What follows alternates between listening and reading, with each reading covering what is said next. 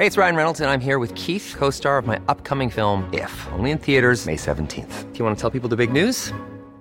All right, I'll do. Sign up now and you'll get unlimited for $15 a month in six months of Paramount Plus Essential Plan on us. Mintmobile.com slash switch. Upfront payment of $45 equivalent to $15 per month. Unlimited over 40 gigabytes per month. Face lower speeds. Videos at 480p. Active Mint customers by 531.24 get six months of Paramount Plus Essential Plan. Auto renews after six months. Offer ends May 31st, 2024. Separate Paramount Plus registration required. Terms and conditions apply if rated PG.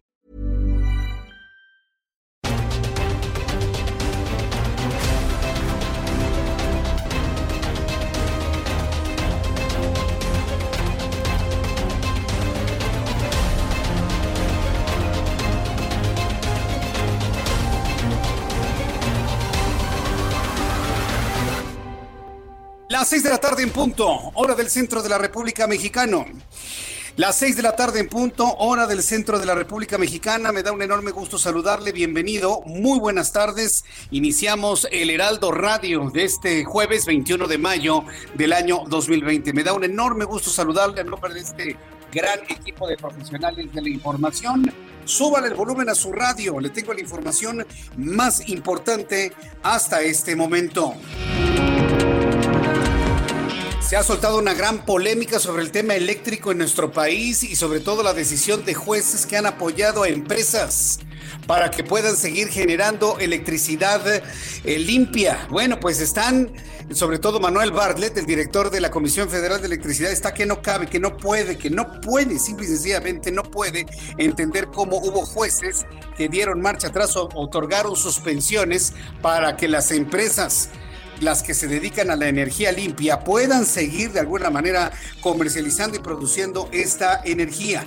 Más adelante voy a tener de todos los detalles de lo que se ha informado sobre ello, pero en primer lugar decirle que Rocío Nale, titular de la Secretaría de Energía, expresó que empresas de generación de energías limpias tienen derecho de recurrir a instancias judiciales, pero no a calumniar. Ese es el bajísimo y pequeño, elemental, básico, pueril nivel la secretaria de Energía. En lugar de que dé datos, datos, números, información dura, un discurso de carácter político, habla de calumnias. Mientras tanto, el Partido Verde Ecologista en el Senado de la República se posicionó a favor de las energías limpias. Hay que recordar que el presidente de la República ya dijo finalmente que él va a respetar la decisión de los jueces. Esto es lo que dijo la señora que trabaja como nuestra secretaria de energía aquí en nuestro país. ¿Quiere escucharla? Le voy a dar un pedacito nada más. Todo el mundo tiene derechos y se van a respetar sus derechos y el gobierno pues también va a hacer lo propio en las instancias legales y judiciales. Así es esto. Así es esto, sí, así es. Y se llama revés se llama un total y absoluto revés a la Secretaría de Energía, al SENACE, a la Comisión Federal de Electricidad, un total y absoluto revés. México no puede cerrar los ojos y negarse a complementar yo no he dicho de que cambiemos completamente la energía limpia, que complementemos la generación eléctrica y la generación de energía en nuestro país con eh, alternativas limpias. No podemos cerrarnos a esa realidad en el mundo. Y qué bueno que de alguna manera se reconoció y que el presidente de la República bajó las manos, dijo yo respeto lo que digan finalmente los jueces. También informo que el presidente de este país anunció que su administración prepara una medición de esas eh, extrañas que solamente él va a entender, en donde no se incluye el, el Producto Interno Bruto, imagínense. Igualito que Hugo Chávez, y esto sí lo tengo que decir con toda claridad y con todas sus letras. Igualito que Hugo Chávez, presidente Andrés Manuel López Obrador, pues claro, están ahí en el camino de los objetivos del Foro de Sao Paulo. ¿Por qué le digo esto? Porque Hugo Chávez en su momento dijo, no se puede medir el amor, no se puede medir el tiempo que se dedica a leer un libro o el tiempo de la cultura. Ah, bueno, López Obrador está exactamente igual que Hugo Chávez. Quiere medir los niveles de felicidad si supiera que está confundiendo López Obrador la felicidad con el estar contento. Pero bueno, el caso es de que de manera olímpica, como es su estilo, está quitando del escenario los niveles de crecimiento, el cálculo del Producto Interno Bruto, porque sabe que por ahí no le puede.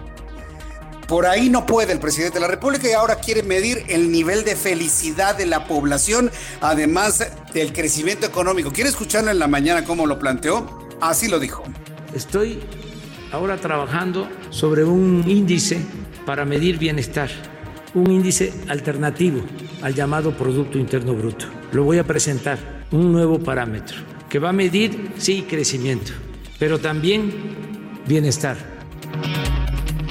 A ver, vamos aclarando las cosas. A ver, Andrés Manuel López Obrador no es economista, no es financiero y no sabe de este tipo de mediciones.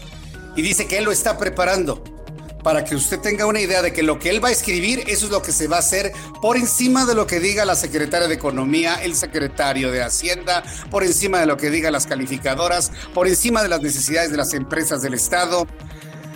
Es preocupante verdaderamente la posición que ha tomado el presidente de la República, pero ya le platicaré finalmente cómo está pensando hacerlo.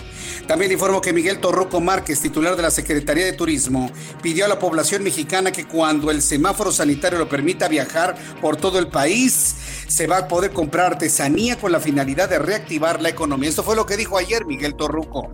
Viajar por México, comprar artesanía y verán próximamente todos los, los paquetes y las grandes promociones que hay ya integradas que hemos venido trabajando con, muy de cerca con el sector privado. Sector privado ha sido, es y seguirá siendo eh, la parte fundamental para detonar la economía de nuestro país.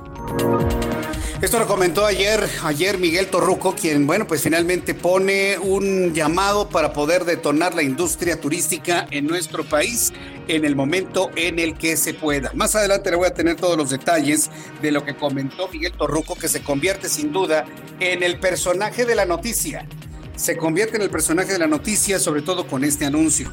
También informo que la administración del presidente de los Estados Unidos, Donald Trump, ha reiterado a Estados Unidos del Tratado de Cielos Abiertos, que permiten vuelos de vigilancia aérea sin armamento dentro de sus fronteras para reducir el riesgo de errores de cálculo militares que podrían conducir a una guerra. Esto es lo que se informó desde los Estados Unidos. Aquí en México, esta mañana fue detenido en la Ciudad de México Brandon Alexis, hermano de Lunares, quien también este jueves fue trasladado al reclusorio norte después de que le fue imputado otro delito federal por la delincuencia organizada. Radio. También le informo que la administración del presidente Trump con este asunto de los cielos abiertos. Será muy importante que usted lo tome en cuenta y le voy a tener los detalles en nuestra sección internacional. Además, conocerá que al menos 88 muertos dejó el paso del superciclón Amphan por Bangladesh y este de la India, 72 de ellos solo en el estado oriental indio de Bengala, donde la tormenta ha dejado cuantiosos daños materiales. También le informo en este resumen de noticias que Alicia Bárcena, titular de la CEPAL, expuso que el coronavirus dejará más de 11 millones de personas sin empleo en América Latina, por lo que propuso un ingreso de emergencia para hacer frente a este problema económico en la región. Bueno, pues que la CEPAL saque a México de eso, ¿eh? porque ya es clarísimo que no se va a apoyar de esa manera a los trabajadores de grandes empresas en México. Y también le informaré esta tarde aquí en el Heraldo Radio que el Instituto Politécnico Nacional se une a la lucha contra el COVID-19. Dos investigadores del POLI van a participar en el estudio, análisis y desarrollo de una vacuna contra el nuevo coronavirus. Son las seis de la tarde con ocho minutos hora del centro de la República Mexicana. Vamos con nuestros corresponsales en la República Mexicana. Recuerde que esta señal llega a todo el país. Saludo a Marta de la Torre desde Colima. Adelante, Marta. Gracias, buenas tardes Jesús. Efectivamente, pues el día de ayer hablábamos de este accidente que causó el fallecimiento de un chofer de tráiler en la autopista Guadalajara-Colima a la altura del kilómetro 119 en el puente de Beltrán. Este accidente eh, pues provocó que desde ayer esté cerrada esta autopista Guadalajara-Colima donde circula una gran cantidad de tráilers que transportan mercancía desde el puerto de Manzanillo al interior del país. Pues los choferes están ahí atorados desde ayer por redes sociales, comenzaron a pedir ayuda para que les lleven comida, alimentos, eh, bebidas. No que se los regalen, que se los vendan, porque allí están desde ayer y pues llevan varias horas sin alimentos. Esta autopista lleva al menos 12 años sin que se termine la construcción de dos carriles más y es que solamente en esta altura donde ocurrió el, el accidente es solamente un carril de ida y uno de vuelta. Dos administraciones que no se ha concluido esta autopista. Mi reporte. Muchas gracias por la información, Marta de la Torre. Gracias, buenas tardes. Esto es lo que están pidiendo los traileros, alimentos tras quedar varados en esta autopista Guadalajara-Colima que está completamente cerrada. Y vamos ahora con Claudia Espinosa, nuestra corresponsal en Puebla, ya que el gobierno de la entidad va a emitir un decreto para impedir el regreso a actividades de la industria automotriz. Adelante, Claudia, te escuchamos con más detalles.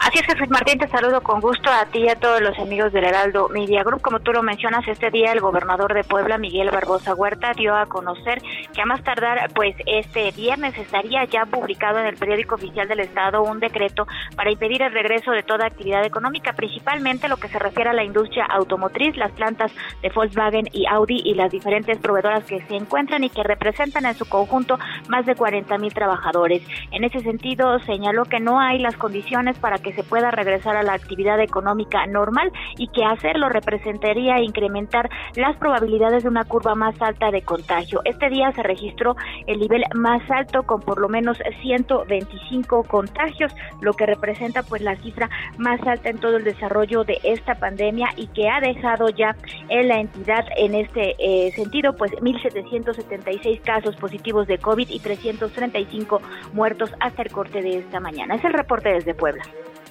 Muchas gracias por la información, Claudia Espinosa. Muy buenas tardes.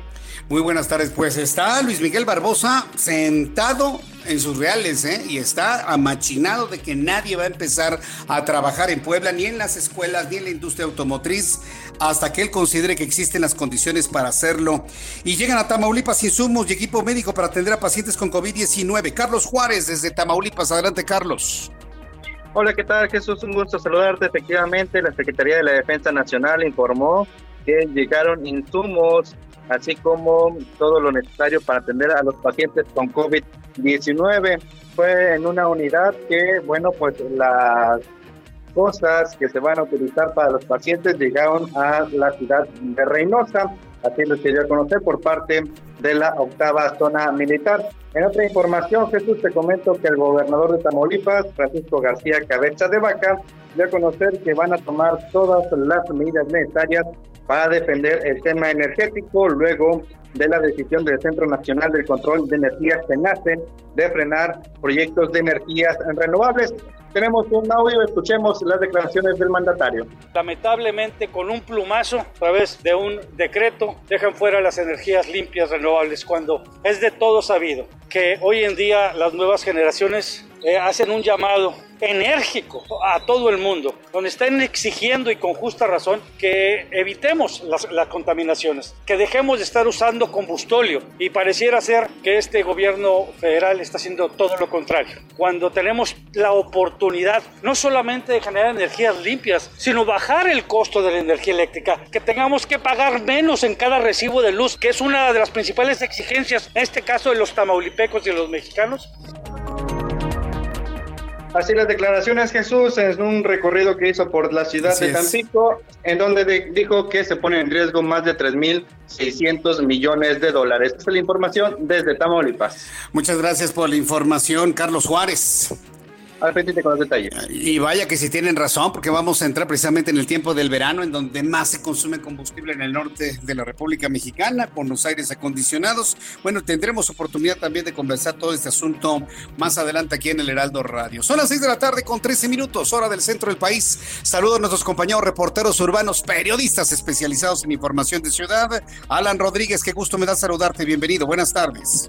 Jesús Martín, muy buenas tardes. Quiero informarte que el día de hoy estuvimos presentes en una manifestación que realizaron personal del Hospital General de Zona número 1A, perteneciente al Instituto Mexicano del Seguro Social, esto en la avenida Vertis, esquina con Municipio Libre de la colonia Portales. En este punto, personal que trabaja en la atención de personas con sintomatología de COVID-19 se manifestaron nuevamente, ya lo habían hecho aproximadamente hace 20 días, para solicitar la atención y la, la petición de insumos para atender correctamente a las personas que tienen esta enfermedad. Quiero informar de que también están denunciando que debido a la falta de estos instrumentos con los cuales pueden atender de manera segura a las personas que están buscando la atención médica, pues bueno, debido a la falta de esto, se han registrado ya los contagios de algunos de sus compañeros. Estuvieron bloqueando la vialidad de Avenida Vertis desde aproximadamente las 4 de la tarde y hasta hace escasos tres minutos acaban de liberar esta vialidad gracias a que autoridades de este eh, nosocomio han, han ya atendido la denuncia que presentaron los doctores y enfermeros. Es por lo pronto, Jesús Martín, el reporte que tenemos. Muchas gracias por la información, Alan Rodríguez. Excelente tarde, estamos al pendiente. Estamos al pendiente y saludo con muchísimo gusto a mi compañero Gerardo Galicia, en otro punto del Valle de México. Adelante, Gerardo en la zona centro de la capital, Jesús Martín. Excelente tarde y tenemos información para nuestros amigos que van a utilizar Avenida 20 de noviembre. De momento la van a encontrar completamente libre. Ah, hay que manejar únicamente con precaución. Está lloviendo de manera intermitente en la zona centro de la capital. La cinta asfáltica todavía está un poco mojada, así que no hay que abusar del acelerador. Si van a utilizar Avenida Pino Suárez, es buena opción para poder salir del centro hacia el sur de la capital. Y antes estuvimos checando el eje central. En el centro histórico todavía se pueden alcanzar velocidades favorables por arriba de los 40 kilómetros por hora. Y por lo pronto, Jesús Martín, el reporte. Perfecto por la información. Gracias, Gerardo Galicia. Hasta luego. Hasta luego, que te vaya muy bien. Quiero que insistir en que no se ha levantado ninguna cuarentena, no se confíe. La gente en la Ciudad de México, en Guadalajara, en Monterrey, en Puebla, en Querétaro, andan muy confiaditos, ¿eh?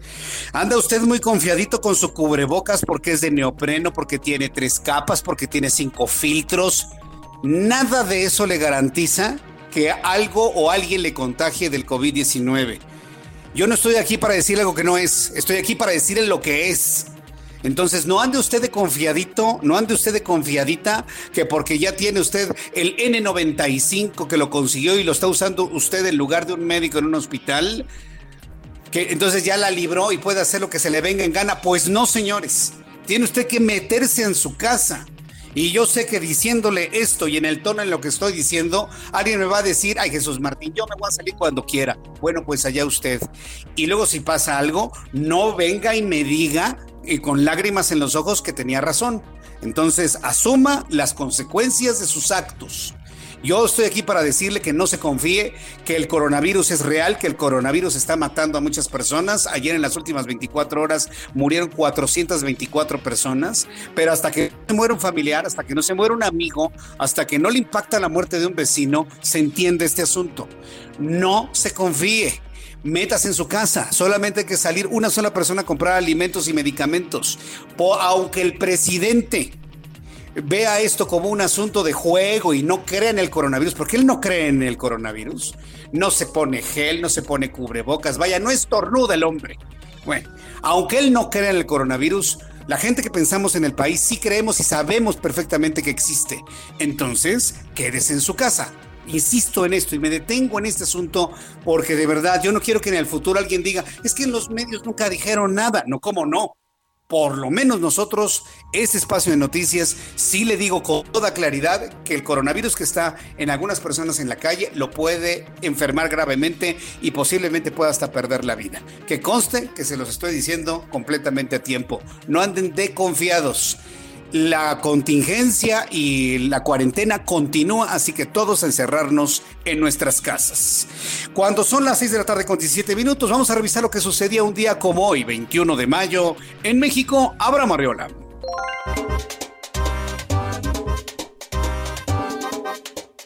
Esto es un día como hoy en México. 21 de mayo. 1822 en México, Agustín de Iturbide jura como emperador del primer imperio mexicano. 1911. Se firman los tratados de Ciudad Juárez y termina el porfiriato. Ya ven, es ahorita cuando deberíamos de festejar. Además, hoy en nuestro país es el día del Instituto Politécnico Nacional. Esto fue un día como hoy, en México. Muchas gracias, Abraham Arreola, por las efemérides del día de hoy. De verdad te lo aprecio muchísimo. Hoy recordar 84 años del Instituto Politécnico Nacional. Y bueno, pues desde aquí una felicitación. Voy a platicar más adelante con el director del Politécnico. Atención, Politécnicos, para que estén ustedes muy pendientes de esta charla y del gran aniversario número 84. También aprovecho para enviar un caluroso saludo a quienes nos escuchan, nos siguen y siempre están muy pendientes de nuestro programa de noticias. Quiero enviarle un saludo enorme a don Concho de San Fernando Don Concho, yo sé que usted nos escucha todas las tardes, que este es su programa por elección para enterarse de las noticias. Créame que lo sé. Y este saludo para Don Concho de San Fernando va de parte de su hija Malena Alena y su nieta Jimena. Así que, Don Concho, le mando un fuerte abrazo. Gracias por estar siempre presente con nosotros. Y bueno, pues este, yo siempre espero todos los días contar con su presencia, con su audiencia, que nos ayuda mucho, créame, muchísimo, ¿no? A que este programa de noticias se consolide como ya lo que es el programa de noticias de elección en todo el país a esta hora de la tarde. Siempre por su audiencia, muchísimas gracias, don Concho. Gracias, Malena. Muchas gracias, Jimena, por la confianza. Vamos a revisar las condiciones meteorológicas para las próximas horas. Sí, rapidísimo nos vamos con esta revisión de lo que sucede a nivel atmósfera y hemos tenido lluvia que empezó con una frecuencia importante a las 4 de la tarde, entre 3 y media y 4, empezó a llover en el Valle de México, por lo pronto en la zona sur de esta ciudad. Se ha generalizado la lluvia, ya paró en estos momentos, por lo menos en esta parte sur de la Ciudad de México. ¿Y qué fue lo que ocurrió? Bueno, pues según el Servicio Meteorológico Nacional, en su más reciente informe meteorológico, informa que lo que tuvimos fue una remanencia de, de los últimos frentes fríos de la temporada, del Frente Frío número 64. Sin embargo, pues las lluvias fuertes a muy fuertes con descargas eléctricas se están pronosticando para Coahuila, Nuevo León y Tamaulipas y sigue todavía el alertamiento por posibles tornados en Coahuila. Hasta el momento no se han producido, afortunadamente, pero el alertamiento ahí está. Para esta noche y madrugada, una línea seca sobre la frontera norte de México en interacción con aire cálido y húmedo proveniente del Golfo de México ocasiona rachas de viento de 50 a 60 kilómetros por hora con posibles tolvaneras. A formación de tornados, como ya le había comentado en Coahuila, también podrían aparecer en Nuevo León y en Tamaulipas. Hay un canal de baja presión sobre el oriente y sureste del territorio nacional, además de la península de Yucatán, en interacción con la entrada de humedad del Océano Pacífico. También una línea seca sobre el norte de la República Mexicana, divergencia en altura, canal de baja presión, entrada de humedad, circulación anticiclónica. Bueno, hoy sí tenemos como en botica en materia eh, atmosférica. Y esto, bueno, pues finalmente ya nos muestra las condiciones que van a prevalecer durante las próximas horas en nuestro, en nuestro país. Así que, amigos que nos escuchan en el Estado de México, este es el pronóstico del tiempo para el día de mañana. En Toluca, igual que el día de hoy, lluvioso y nublado, mínima 7, máxima 25. En Guadalajara, Jalisco, amigos del 100.1 de FM, saludos para el día de mañana, muy caluroso, mínima 22, máxima 33. En Tampico, Tamaulipas, mínima 26, máxima 32. Villahermosa, Tabasco, con una máxima de 39 grados y una mínima de 26. En Tijuana, Baja California, fresco, mínima 13, máxima 21. Acapulco, Guerrero, que envidia, mínima 23, máxima 31. Climazo en Acapulco y aquí en la capital del país. El termómetro está en 23 grados, la mínima está en 13 y la máxima para mañana 28 grados Celsius.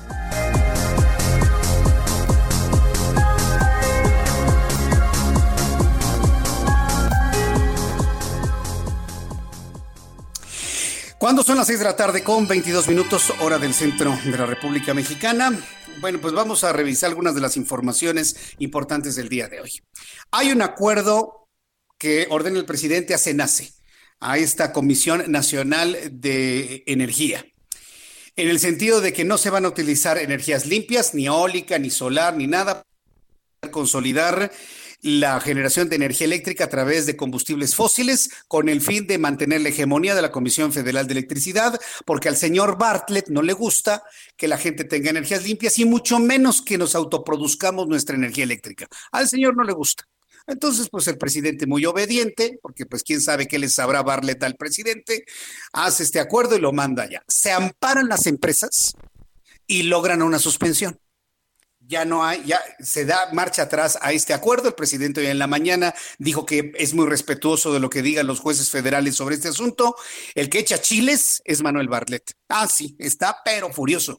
Y ya su equipo eh, jurídico ha dicho que van a impugnar esta decisión de los jueces. Y Rocío Nale, quien es la señora que está colocada ahí en la Secretaría de Energía, que la han criticado durísimo a nivel mundial por ser una persona que no ha defendido lo que defendía cuando era legislador. Cuando ella era legisladora, no, hombre, pateaba Pemex, pateaba la Comisión Federal de Electricidad, hablaba de energías limpias. Y hoy que es este, cercana al presidente de la República en la, en la Secretaría de Energía, no, hombre, ahora justifica lo indefendible, el que se siga produciendo electricidad en nuestro país con combustóleos, con carbón. ¿Se acuerda que ya le había platicado del asunto del carbón?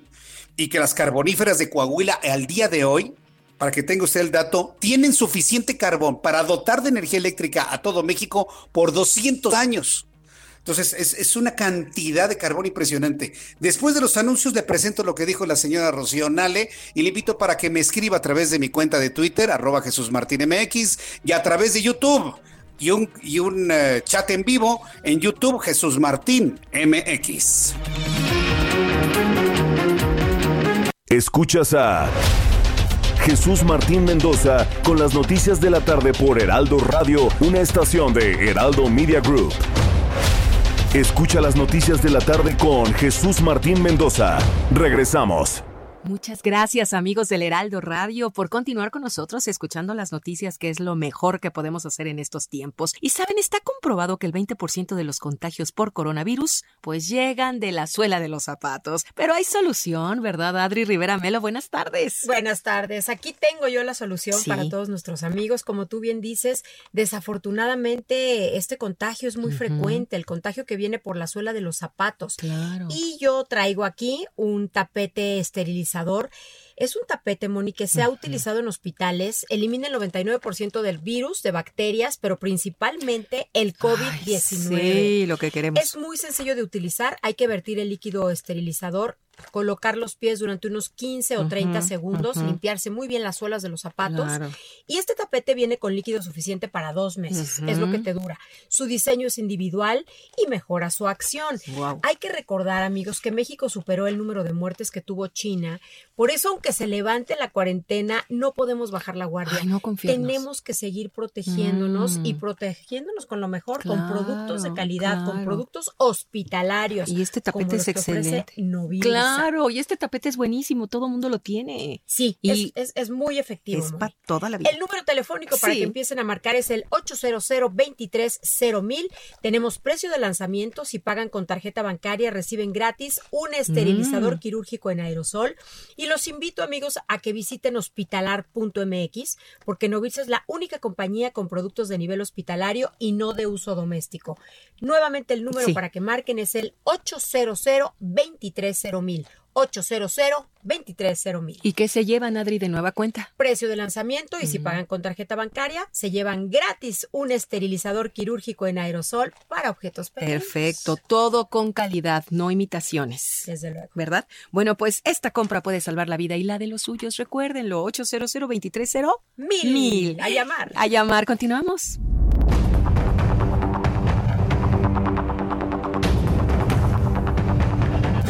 Son las 6 de la tarde con 32 minutos hora del centro de la República Mexicana. Les saludo a través de la gran red de emisoras del Heraldo Radio en toda la República Mexicana, aquí en el centro del país, 98.5 de FM. Están en otras plazas de la República. Cuando vengan a la capital del país, sepa que aquí en el centro del país estamos en el 98.5 de FM Heraldo Radio eh, cubriendo todo el Valle de México con la información más importante. Le platicaba antes de los mensajes de la señora Rocío Nale, quien trabaja, la tenemos contratada como secretaria de Energía. Bueno, pues la señora Rocío Nale señaló que hay una campaña de ciertos grupos para difamar y calumniar sobre el tema de las energías alternativas. Cuando les caemos en sus intenciones eh, ideológicas hasta en el asunto de la generación de electricidad, entonces son calumnias y bueno, pues el discurso político se vuelve chiquito, pequeñito. En lugar de que se hable políticamente con datos duros, ah, no, es que mienten, es que están calumniando. Ese es el nivel de política que tenemos actualmente. Al salir del Palacio Nacional, la señora Rocío Nale expresó que el gobierno federal respetará el derecho de las empresas de energía renovables para recurrir a instancias judiciales para ampararse contra el acuerdo del Centro Nacional de Control de Energía. Suba el volumen a su radio para que usted escuche a la señora Rocío Nale. Pero más allá de lo que dice, escúchelo cómo lo dice. Acuérdense que el tono de la voz de una persona es a la radio como una imagen a la televisión. Entonces, el estado de ánimo, el tono en el que habla, le da a usted elementos de información adicionales para conocer el estado anímico en el que se encontraba la señora en el momento que salió del Palacio Nacional. Vamos a escucharlo, súbale volumen a su radio. Cada año se publica el PRODECEN. El PRODECEN del año pasado se publicó y se plantea cómo se va a ir incrementando la capacidad de las energías renovables y cómo se va a ir caminando la transición energética. En este año, el 31 de mayo, se debe de publicar por la contingencia, creo que se larga un mes más, pero ya estamos trabajando en ello para eh, la publicación de este año. Y sí, o sea, el 16% de las energías renovables en este país son hidráulicas. Nadie ha mencionado de las presas hídricas que tenemos o que tiene la CFE y que son muy nobles. Y estas presas, pues lo ideal es que trabajen en su mayor potencia, se van a repotenciar las turbinas de algunas de las hidroeléctricas, lo tiene contemplado la CFE. Ay, señora Anal, yo, cuando escucho a la señora Anal, no sé, me da, me da, me da feíto, así cuando siento uno feo, siento feo, porque Está hablando de las, de las plantas hidroeléctricas de la Comisión Federal de Electricidad, dos emblemáticas, el Cajón y la Yesca. Y, lo digo porque las conocemos. Porque una secretaria de Energía dice, es que son plantas muy nobles y no puede decir, están funcionando a tal porcentaje. Lo que le puedo asegurar es que ni el cajón ni la yesca están generando al 100% la electricidad que podrían generar. Eso sí se lo puedo decir y estaban todavía en la anterior administración generando a niveles de 43, 47% de su capacidad total. Yo lo que esperaría de una secretaria de energía es que en lugar que me diga de que una planta como el cajón o la que es una planta noble, me diga el porcentaje de capacidad que tiene y en qué porcentaje la tienen trabajando en este momento. Para entonces nosotros con datos duros normar criterio de lo que se está diciendo. Porque de otra manera, lo único que me indica es que no tiene ni idea cuál es el porcentaje de trabajo de estas, al menos estas dos hidroeléctricas, le digo, de las más eh, polémicas en su momento, emblemáticas y sobre todo impresionantes. El cajón, no, no, no, no, es una cosa, allá en Nayarit el cajón es verdaderamente impresionante la planta hidroeléctrica y la capacidad que tiene de generación de energía eléctrica a través de la caída de agua de un río apresado. La verdad es que es una obra de ingeniería mexicana verdaderamente extraordinaria como para que esté tan disminuida en su capacidad de generación de energía eléctrica. Son las seis de la tarde con 36 minutos hora del centro de la República Mexicana. Abre espacio el tema energético que se convirtió en el principal el día de hoy para algo que me parece que es importantísimo señalar. Hoy, 21 de mayo, se están cumpliendo 84 años del Instituto Politécnico Nacional y tengo en la línea telefónica al doctor Mario Alberto Rodríguez, director del Politécnico Nacional. Estimado doctor, gusto en saludarlo, bienvenido. Muy buenas tardes. Muy buenas tardes, Jesús Martín. Es un gusto saludarte y a través de ti saludar a tu amplio auditorio. Muy buenas tardes. Muchas gracias, eh, doctor Rodríguez. coméntenos cómo están eh, entrando este periodo de celebración de estos 84 años del Politécnico Nacional. Uy, con, mucha pasión. Eh, eh, hace rato estábamos viendo que durante todo el día fuimos tendencia en las redes, es decir, una participación de nuestra comunidad subiendo videos, subiendo experiencias, relatando eh, lo que están haciendo en confinamiento, poniendo algo, Jesús Martín, que a mí me parece extraordinario, afuera de su casa, es decir, en el balcón, en la puerta, están poniendo eh, una banderola del Politécnico, el escudo del Poli. Eso yo digo que es, esa es una fiesta del Politécnico el día de hoy. Ahora, eh, esta fiesta me imagino que no se va a quedar nada más en este día, sino que se va a extender hacia el futuro. Eh, ¿Qué, incluye toda la agenda de celebraciones de estos 84 años, doctor Rodríguez? Bueno, eh, nosotros eh, eh, en este año va a ser pues totalmente diferente a como siempre lo veníamos realizando, Jesús Martín, por razones muy obvias. Ahorita lo que estamos haciendo es subiendo a las redes conferencias, subiendo a las redes conciertos, subiendo a las redes entrevistas, es decir, darle un, un enfoque más académico, no tan festivo. Sí, celebramos con mucho orgullo, pero yo creo que también tenemos que ser respetuosos con la, con, con la gente que en este momento pudiera estar en situaciones eh, eh, complejas. Entonces vamos a hacer una celebración muy, muy austera, pero muy académica.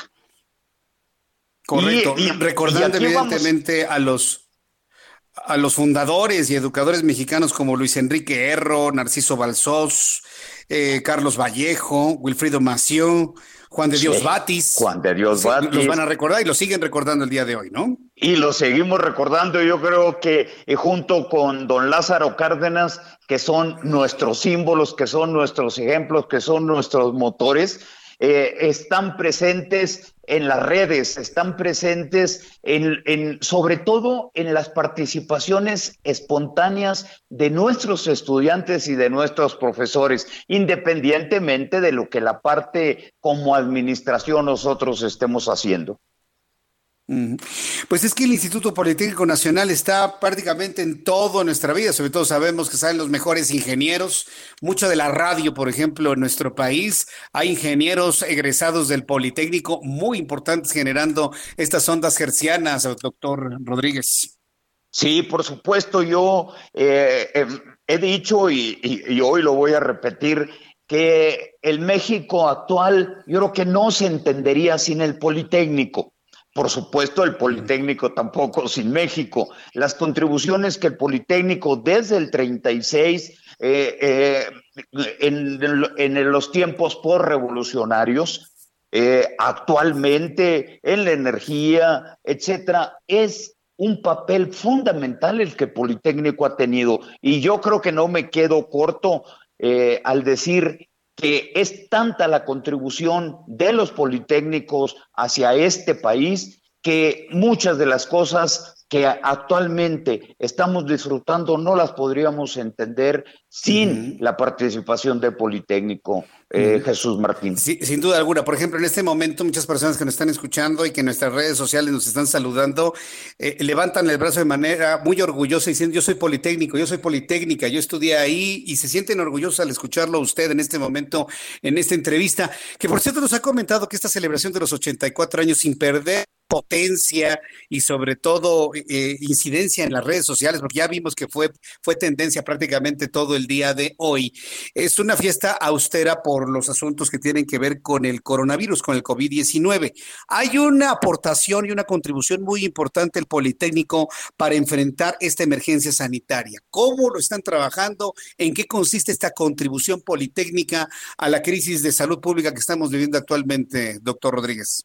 Sí, eh, eh, pues prácticamente desde que empezaron, desde que empezaron los primeros casos en China, eh, sabíamos que esto iba a ser un problema mundial y yo creo que desde aquel momento nuestros investigadores empezaron a pensar, a, idear desarrollos que pudieran en un determinado momento mitigar los efectos del coronavirus, y, lo cual así fue. y yo quisiera comentarles eh, eh, algunos de los desarrollos que el Politécnico ha hecho. Eh, nuestros investigadores desarrollaron dos tipos de ventiladores. Ah, un tipo de ventilador invasivo, es decir, el que salva vidas, ese el que permite el entubamiento, y, los, y, otro tipo que es el no invasivo, el que se, el que se usa previo a a, cuando el paciente está en condiciones no tan críticas y posteriormente cuando sale de esas condiciones eh, críticas. Fueron desarrollados por investigadores del Politécnico, ya hicimos todas las pruebas porque, porque hay que dar certeza. Eh, un ventilador que no está perfectamente calibrado, más que ayudar al paciente, lo puede matar. Se hicieron estudios, se hicieron estudios, eh, Jesús Martín, en el Seguro Social, en nutrición, con eh, pulmones artificiales, con simuladores, eh, hasta ajustarlo y dejarlo perfectamente funcional. En este momento estamos esperando la autorización de COFEPRIS. ¿Y qué vamos a hacer con eso? vamos a, dejar el diseño libre. Es decir, lo vamos a dejar totalmente Ah, libre para que quien la, libre, Jesús Martín, libre, quien, muy bien. quien lo quiera fabricar, ahí va a estar, porque lo que, lo que pretendemos es ayudar al, al sector salud, no beneficiarnos en esta, en esta crisis. Bien, pues eh, eso es muy, muy grande del Instituto Politécnico Nacional. ¿Qué otras cosas han desarrollado, doctor Rodríguez?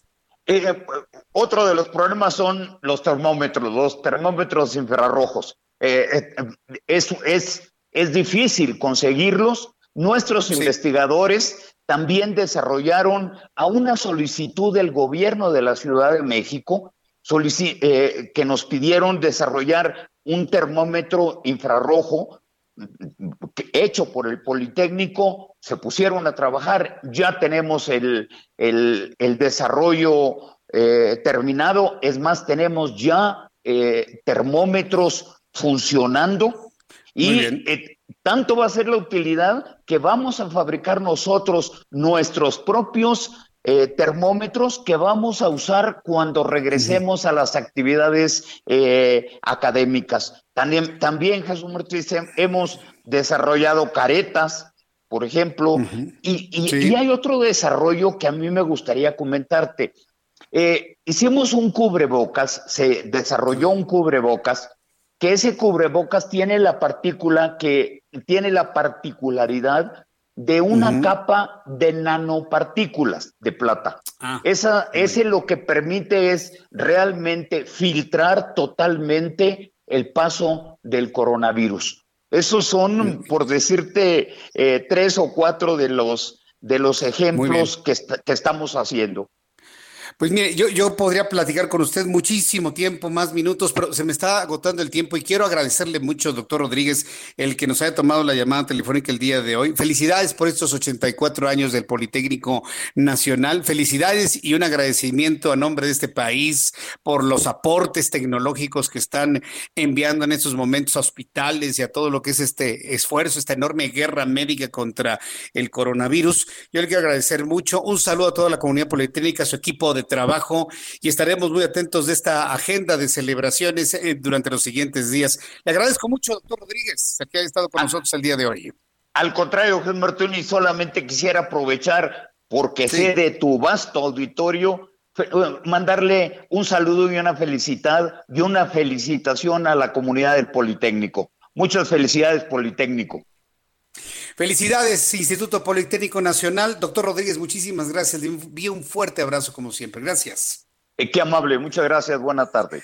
Buenas tardes. Y de esta manera el Heraldo Media Group nos unimos a esta gran celebración, a esta gran fiesta, a este gran júbilo del Instituto Politécnico Nacional y lo celebran entregando tecnología, entregando esfuerzo, abriendo la patente para la fabricación de los ventiladores invasivo y no invasivo para que cualquiera los pueda fabricar y de esta manera poder salvar más vidas diseñando un termómetro específico y el cubrebocas con nanopartículas de plata para evitar el ingreso del coronavirus. Evidentemente, materiales de uso completamente médico para quienes están atendiendo a personal, a personas y a pacientes con el coronavirus. Extraordinario. Qué buena forma de celebrar 84 años dando tecnología, porque yo se lo he platicado en otras ocasiones de hace muchos años.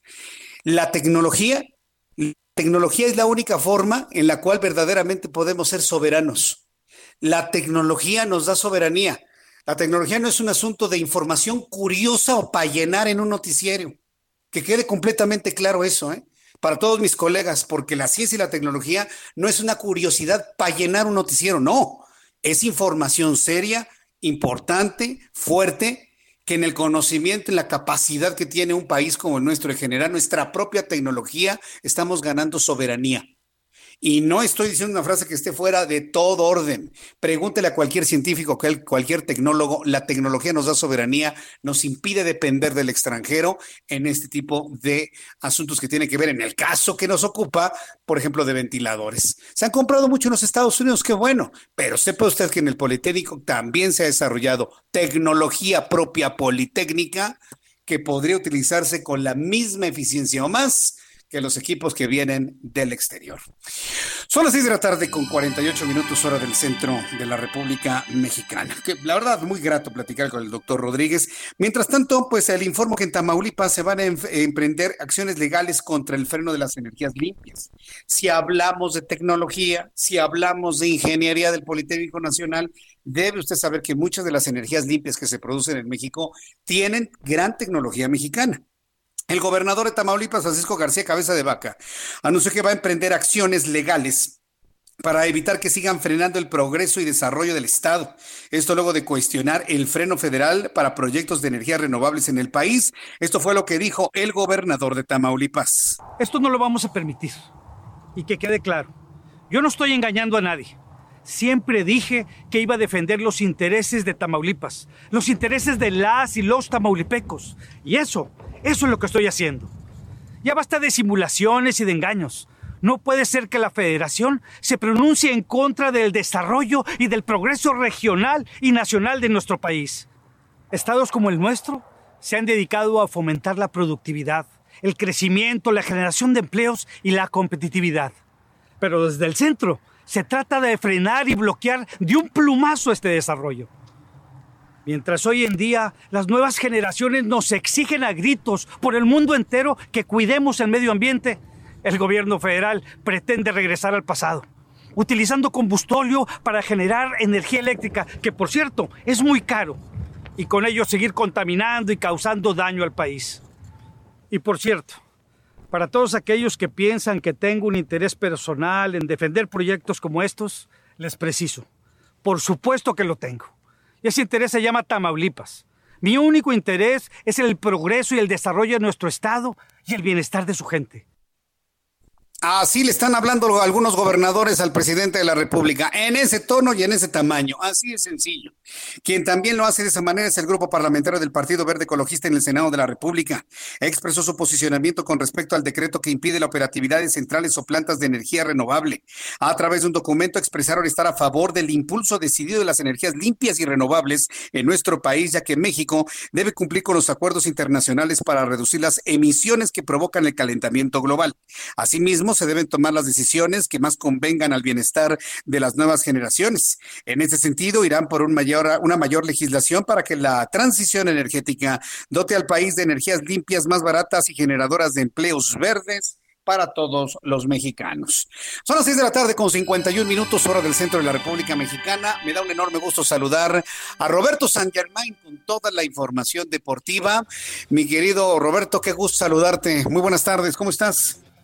Buenas tardes, mi querido Jesús Martín, el gusto es mío y estamos bien. Los que no están bien, desgraciadamente, son los japoneses y sobre todo por lo que dijo hoy el señor Thomas Bach en una entrevista para la BBC de Londres, en donde pues afirmó que este jueves que va a trabajar con el Comité Olímpico Internacional, el país de Japón, para organizar los Juegos Olímpicos del próximo año en medio de informes de cancelar los Juegos de Tokio por completo si no se llevan a cabo en el 2021. Esa es una de las opciones. Pero hay otra. Pero fíjate lo que quieren hacer, Jesús Martín. Quieren celebrar, si no se puede, celebrar los Juegos Olímpicos de Tokio en el 2021 sin público. ¿Cómo? Pues si es un negocio también, ¿no? Claro, pero aquí el problema, sí, ya lo está diciendo Thomas Bach, que otra de las soluciones que se podría dar si es que no tenemos la vacuna, si no hay algún medicamento, es que los Juegos Olímpicos se hagan a puerta cerrada como lo está haciendo ya el fútbol, regresando en algunos países sin público. O sea, el público únicamente, digamos, a través de la televisión y a través de la radio, nada más. Exactamente, sería como te podrías enterar de lo que está pasando, pero como bien dices tú, tú quieres organizar los Juegos Olímpicos por también la derrama económica que te va a dejar el país. Que muchos contratos ya estaban cerrados, también hay que, hay que reconocerlo, Roberto, pero aquí el asunto es ¿Qué, delegaciones van a negar ir a Tokio para no contagiarse de coronavirus? Ese es otro problema. Imagínate si no va a Estados Unidos, si no va a Rusia, si no va a México, pues ¿para qué vamos, no? Digo, a, ver a quién, ¿no? Por supuesto, ¿no? Espérame. Y si no va a China, que es tu vecino. Tiempo. Además. Pues, China, sí, exacto. ¿No? Entonces, bueno. estas situaciones que están sacando para ver qué sucede pero algunas personas de, de Japón están diciendo que todavía tienen un año y que no nos alarmemos. Pues que no nos. Yo pienso que entonces se van a cancelar los juegos. ¿eh? Yo pienso que eso va a terminar sucediendo porque estamos lejos todavía de una vacuna o de algún método terapéutico verdaderamente eficiente. Bueno, pues ya nos pusiste tristes, Roberto San Germain, pero entiendo que es la noticia deportiva más importante hasta este momento. Quiero agradecerte mucho tu participación, Roberto. Nos escuchamos mañana. ¿Qué te parece? Claro que sí, me quiero Jesús Martín. Que pases buena noche y bueno a todo el auditorio. Gracias, que te vaya muy bien. Roberto San Germain, que nos ha dado la nota dos opciones. Tokio se puede cancelar definitivamente si no se realiza en julio del 2021 o hacer todos los juegos a puerta cerrada. ¿Qué le gustaría a usted? Le invito para que me escriba a través de mi cuenta de Twitter, arroba Jesús Martín MX, y a través de YouTube, Jesús Martín MX. Recuerde, regresamos con un resumen y los datos sobre coronavirus. Escuchas a Jesús Martín Mendoza con las noticias de la tarde por Heraldo Radio, una estación de Heraldo Media Group. Escucha las noticias de la tarde con Jesús Martín Mendoza. Regresamos.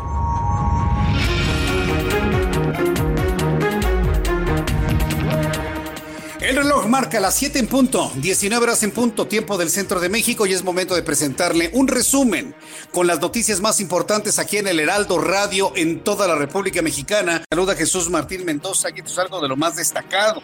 Le informo que diputados del Movimiento de Regeneración Nacional Morena presentaron una iniciativa en la que se propone la desaparición de fideicomisos, entre ellos los vinculados al cine mexicano como Fidecine quieren desaparecer los fideicomisos porque piensan que es corrupción y porque están sacando dinero donde pueden.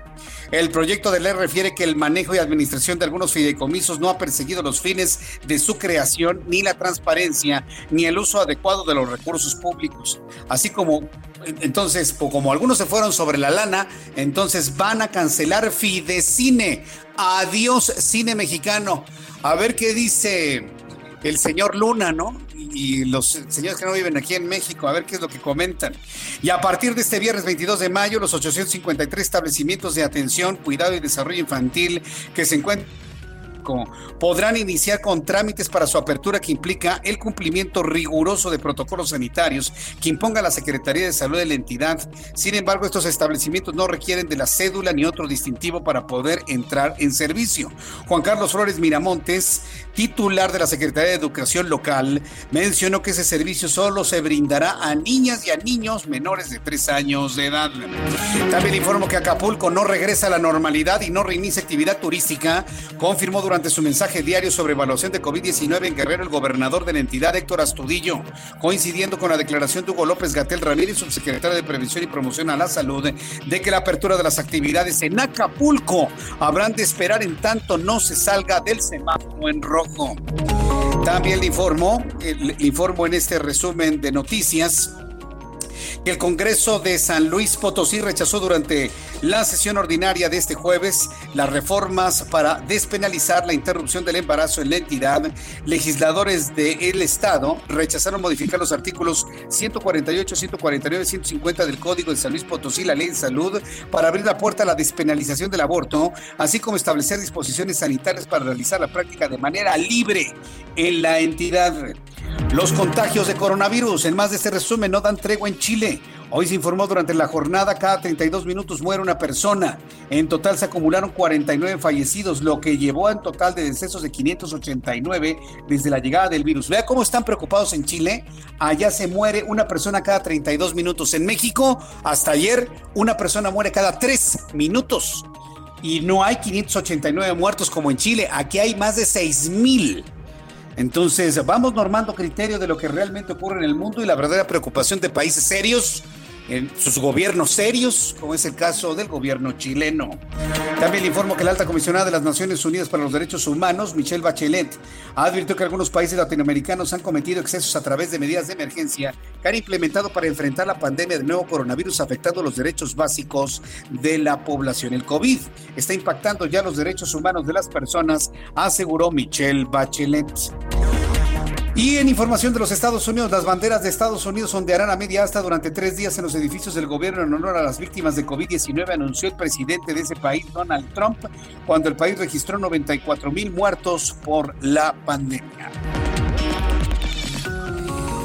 Estas son las noticias en resumen. En estos momentos, Hugo López Gatel, quien es el subsecretario de Prevención y Promoción a la Salud, hace una presentación muy amplia de la cantidad de personas que se encuentran el día de hoy compartiendo la conferencia vespertina que eh, hay integrantes de la Organización Panamericana de la Salud, hombres y mujeres que seguramente pues van a avalar los números porque el día de hoy no hay credibilidad en los datos. Si bien yo le informo de manera técnica y objetiva lo que informan, mucha gente no cree en los datos de la Secretaría de Salud. Y bueno, pues lo que yo entiendo se buscará hacer es comprarle credibilidad a la Organización Panamericana de la Salud y ya estaremos seguramente escuchando en los próximos minutos todo esto. Vamos a eh, escuchar a Hugo López Gatel. Eh, en estos momentos ya iniciar la presentación de los datos técnicos en donde se nos van a actualizar eh, los números para el mundo, evidentemente, pero también para nuestro país. Vamos a escucharlo. En este momento tendrán que tomar las acciones correspondientes que serán establecidas por la autoridad sanitaria de cada estado con anticipación al primero de Está insistiendo Hugo López Gatel que seguimos en la fase 3 y que seguimos también con la fase de contingencia y de resguardo en casa. Es decir, seguimos con la cuarentena. Y, yo creo que yo quiero que subrayar esto porque la gente anda muy confiada en las calles, anda muy confiada en el transporte público, está muy confiada en las calles. Piensan que por traer un cubrebocas, a veces improvisado, un mero trapo, ya la libraron del coronavirus. Y no es así, señores no caigan en la situación de caer enfermos, de enfermar a sus familiares por esa irresponsabilidad de andar en las calles paseando. Se está hablando de una persona que vaya a comprar alimentos, una persona que vaya a comprar medicamentos y está insistiendo el doctor López Gatel, quien ya informa la situación en el mundo. Ha habido un ligero descenso en los últimos pocos días. La distribución en las distintas eh, regiones del mundo es la que se muestra en la gráfica con cerca del 50% de los casos recientes en la región de América. La siguiente. En México, 59.567 personas han tenido COVID desde el 28 de febrero, fecha en que tuvimos el primer caso en México, y de ellas 12.905 lo han tenido en los últimos 14 días, son los casos activos. Lo otro es la historia de la enfermedad en México. 201.000 personas, 201.838 personas han sido estudiadas. En su momento fueron casos sospechosos de enfermedad y resultaron o confirmadas, como estas 59.567, o descartadas, como 108.980. Muy desafortunadamente, 6.510 personas han perdido la vida hasta el momento por COVID. Y recordamos siempre que todos estos números son la parte observable, la parte registrada directamente, pero sabemos que existe una cantidad por determinarse en algún momento de casos leves, leves, a quienes no se les hace una toma de muestra sistemática para diagnóstico por laboratorio. Eso es lo que ha dicho Hugo López Gatel. Dice, estos son los datos registrados. Es decir, puede haber más. Y, esto es lo que yo le he comentado a lo largo de los últimos días. López Gatel en esta conferencia perdón, vespertina, en esta conferencia vespertina, da datos a la opinión pública, da datos a los medios de comunicación más cercanos a la realidad, pero cuando está en las mañanas le dice otra cosa al presidente López Obrador. Le dicen una cosa a López Obrador y nos dicen otra por este lado. Acaba de dar unos datos verdaderamente preocupantes en este momento López Gatel, asegurando que es los datos que han fluido y que estos podrían ser más. ¿Cuál es la noticia importante? Han muerto en las últimas 24 horas 420 personas. Han muerto en las últimas 24 horas 420 personas a un ritmo de 17.5 cada hora. Es decir, se mantiene el ritmo de muertes en México aproximadamente de una persona fallecida cada tres minutos en México. Muere una persona cada tres minutos en México por coronavirus en este momento. Ayer había 6.090 fallecidos, hoy hay 6.510. La diferencia es 420, prácticamente igual que ayer. Y mire que me equivoqué. Yo pensé que iban a bajar esta cifra de manera artificial y miren, la mantuvieron. Y esto me habla y me da esperanza de que la Secretaría de Salud, al menos en el área de Coatel, esté lo suficientemente independiente para dar este tipo de datos. Y todavía acaba de comentar finalmente que es lo que se ha fluido, que podría ser más. ¿Qué pasa en el caso de las personas que están transmitidas con el coronavirus? 59 mil 567 al día de hoy. Ayer había 56.594, que significa 3 mil personas más. ¿Dónde está la curva plana? No hay curva plana. Personas activas, ayer 12.085, hoy 12.905, casi mil más. ¿Dónde está la curva plana? No hay curva plana. Personas sospechosas, ayer 31.866, hoy 33.291. ¿Dónde está la curva plana? No hay curva plana. Tengo que insistir en que no hay curva plana para que esa idea permee en la gente y evitar las mentiras que se han generado sobre este asunto. Y en el caso de personas fallecidas, lamentablemente, hay 420 familias enlutadas el día de hoy porque han perdido al menos a un integrante de su familia. 420 personas se suman a la lista de muertos en México en las últimas 24 horas. En estos momentos, Hugo López Gatel ya está dando, digamos, datos muy específicos de cómo está la situación de personas fallecidas en Ciudad de México, en Tabasco, en Yucatán, en Baja California la incidencia por 100 mil habitantes, el número de defunciones y sospechas, el número de defunciones en esta fase 3 contra otros indicadores. Y bueno, pues vemos que la curva va ascendiendo. Verdaderamente preocupante. Hasta aquí la información en resumen. Les recuerdo que estamos en el resumen de noticias. Les saluda Jesús Martín Mendoza y le invito para que siga con nosotros.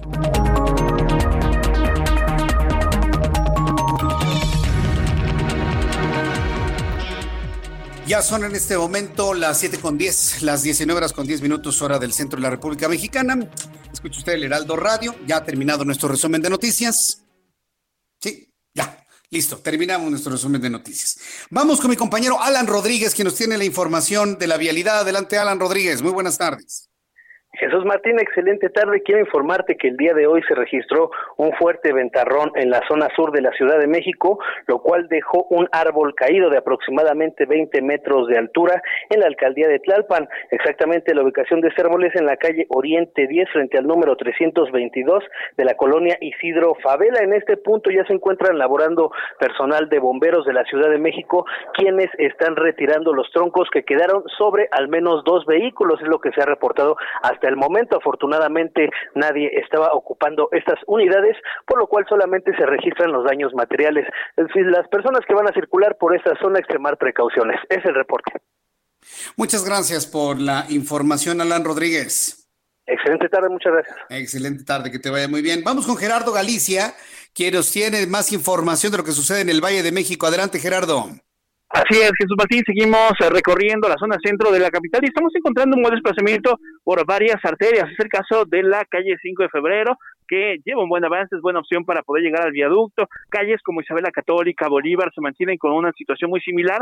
El avance es eh, bastante, bastante rápido ya en estos momentos. Tenemos mínima afluencia de vehículos y para nuestros amigos que necesitan utilizar José María Saga lo pueden hacer con eh, toda confianza. Únicamente van a encontrar rezago llegando al eje central, pero es por operación de semáforos. Y por lo pronto, Jesús Martín, el reporte. Muchas gracias por la información. Alicia. Hasta luego. Hasta luego, que te vaya muy bien, mi compañero Gerardo Galicia. Y bueno, pues insistir en los datos que se acaban de dar a conocer. Si usted nos acaba de sintonizar, le actualizo los datos que dio a conocer el doctor Hugo López Gatel. La noticia es que en las últimas 24 horas han muerto 420 personas más, 420 mexicanos más por COVID-19. Ayer había 6.090, hoy se suman a para 5.000, perdón, 6.510. 420 personas más. En cuanto a personas que han mostrado contagio acumulado, 56.594, hoy hay 59.567. Activas ayer, 12.085, hoy 12.905. Estos son los datos y vemos una curva completamente ascendente, va para arriba. Aquí no hay ningún tipo de aplanamiento absolutamente de nada y usted lo sabe y vamos a estar muy atentos de las reacciones que se generen sobre esto entre ayer y hoy han muerto 844 personas en dos días. Estamos camino a registrar los niveles de personas fallecidas que tuvo en su momento España. Entonces, hay que estar muy atentos de ello. Efectivamente, estamos en el peor momento de la pandemia y, bueno, epidemia para nosotros aquí en México y lo que tenemos que hacer es insistir en que se resguarde en casa. La velocidad, de, fíjese lo que son las cosas, en este momento que hay una mayor velocidad de contagios y en este momento que hay una mayor cantidad de muertos, la gente está saliendo de la calle diciendo, es que dice el presidente que ya se acabó. Ah, sí, porque todo el mundo habla de lo que le conviene. Entonces, los dichos del señor de la mañana no le ayudan a ningún gobernador, ni a la Ciudad de México, ni a nadie. Entonces, sí tengo la obligación de decirle, manténgase en casa, estamos en el momento de mayor contagio, estamos en el momento de mayor cantidad de fallecidos, usted manténgase en casa, cuídese usted y cuide a su familia, por favor. Cuando son las 7 con 13, Vamos con nuestro compañero Carlos Navarro, reportero del Heraldo Media Group. contemplan pruebas rápidas de COVID-19 en la Ciudad de México. Y para muestra de lo que le estoy diciendo, nadie ha descartado en este momento dejar de hacer pruebas. Por el contrario, pruebas rápidas en esta capital. Adelante, Carlos Navarro, te escuchamos. Buenas tardes, Jesús Martín. Te saludo con gusto a ti y a tu auditorio. Bien, las pruebas rápidas para detectar a pacientes con COVID-19 se van a aplicar en la Ciudad de México, pues son parte del plan gradual hacia la nueva normalidad. Su aplicación se llevaría a cabo cuando la capital del país se ubique en el semáforo naranja. La en este caso, la ocupación de camas debe ser menor al 65% de los hospitales y la tendencia de contagios debe ir a la baja por lo menos dos semanas. La jefa de gobierno Claudia Sheinbaum informó que estas pruebas tienen que ser avaladas por la Comisión Federal para la Protección contra Riesgos Sanitarios, COFEPRIS. Escuchemos. Por lo pronto estamos hablando de pruebas que tienen que ver con eh, eh, eh, pruebas rápidas, si es factible, estamos viendo si hay disponibilidad, obviamente que sean aprobadas por COFEPRIS, eh, pero que tengan que ver con la positividad o negatividad frente al COVID. Y bueno, la mandataria capitalina dijo que este plan lo coordina la Secretaría de Salud local y los está apoyando la Comisión Coordinadora de Institutos Nacionales de Salud y Hospitales de Alta Especialidad, SINSAE. Por su parte, el titular de la Agencia Digital de Innovación Pública, José Antonio Peña Merino, agregó que no se trata de pruebas masivas. Escuchemos. En el tema de las pruebas, lo que mencionó la, jefa de gobierno eh, es bastante aclaratorio. Es importante eh, enfatizar pues que no se trata de pruebas masivas, ¿no? Es decir, eh, se tiene que incrementar el número de pruebas y así se está trabajando, pero sobre todo para eh, fortalecer el seguimiento epidemiológico de cara eh, a la apertura. Todos los países que van en términos de infección dos, tres, cuatro semanas adelante de nosotros, así lo han hecho. Y bueno, las pruebas rápidas pueden arrojar el resultado en menos de 15 minutos, mientras que las que se han aplicado últimamente en el país tardan hasta cuatro días. Y bien, en lo que un inicio de esta epidemia fue una resistencia por parte de las autoridades, ahora es una necesidad. Jesús Martín, la información que te tengo. Muchas gracias por la información, Carlos Navarro. Hasta luego, buena tarde. Hasta luego. Dice el dicho que más vale tarde que nunca pero más que aplicar un dicho mexicano en el más vale tarde que nunca, hay que reconocer pues la sensibilidad de la jefa de gobierno. O sea, ha sido tanto, tanto, tanto, tanto los comentarios de la importancia de las pruebas. ¿Quién ha sido la primera persona que ha negado el hacer pruebas? El propio Hugo López Gatel. Dice que no es necesario. Claro que es necesario, por el amor, y siguen la misma idea, pero para darle por su lado al presidente de la República, que ni usa gel, no utiliza cubrebocas, se ha negado a hacerse pruebas de coronavirus. Y luego me salen ahí sus cercanos de que está en perfecto estado de salud y ni médicos son. Entonces, digo, yo, yo lo puedo ver a usted y decirle, no, pues te ves muy repuestito, ¿no? Y ese es otro tipo de percepciones. Pero para poder decir, está usted en perfecto estado de salud, eso solamente lo puede hacer un médico, no su amigo, su cuate, su incondicional, nada. Yo voy a dudar del estado de salud del presidente de la República hasta que un médico independiente lo diga y que se someta a una revisión de cómo está su, su, sistema cardiovascular, que, del cual ha sufrido desde hace muchos años, que le revisen cómo están los pulmones, que le revisen, hagan una prueba serológica para conocer si tiene eh, la información genética eh, sobre el coronavirus, el COVID-19, y hasta mientras no lo haga un médico, mire, de lengua me como un taco, ¿eh? Sí, sí, sí, es que hay que decirlo de esa manera, porque si no, no, los quieren presentar como si fueran superhéroes. ¿Sabe también quién está por esa misma línea de pensamiento? Donald Trump. Igualito, igualito, igualito, en la misma, en el mismo nivel de irresponsabilidad. Llega a sus reuniones, le dicen, presidente, su cubrebocas, no, yo no quiero. Pues que son de metal, son de acero, a lo mejor son de acero y se oxidan, ¿no? Pero pues no pueden hacer ese tipo de cosas. Tienen ellos precisamente que poner el ejemplo, marcar la pauta, marcar el ritmo.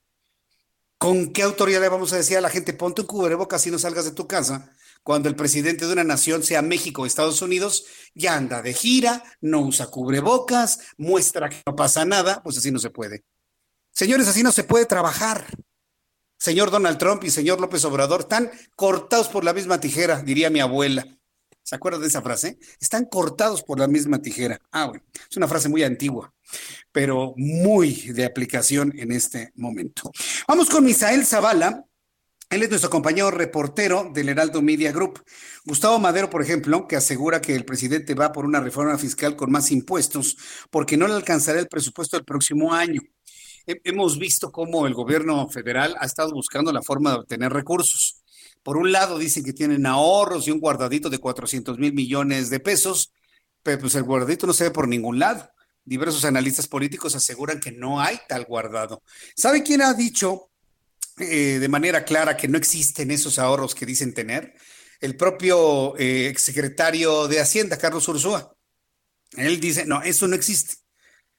Entonces están buscando la forma de proveerse buscando la forma de proveerse a través de los fideicomisos.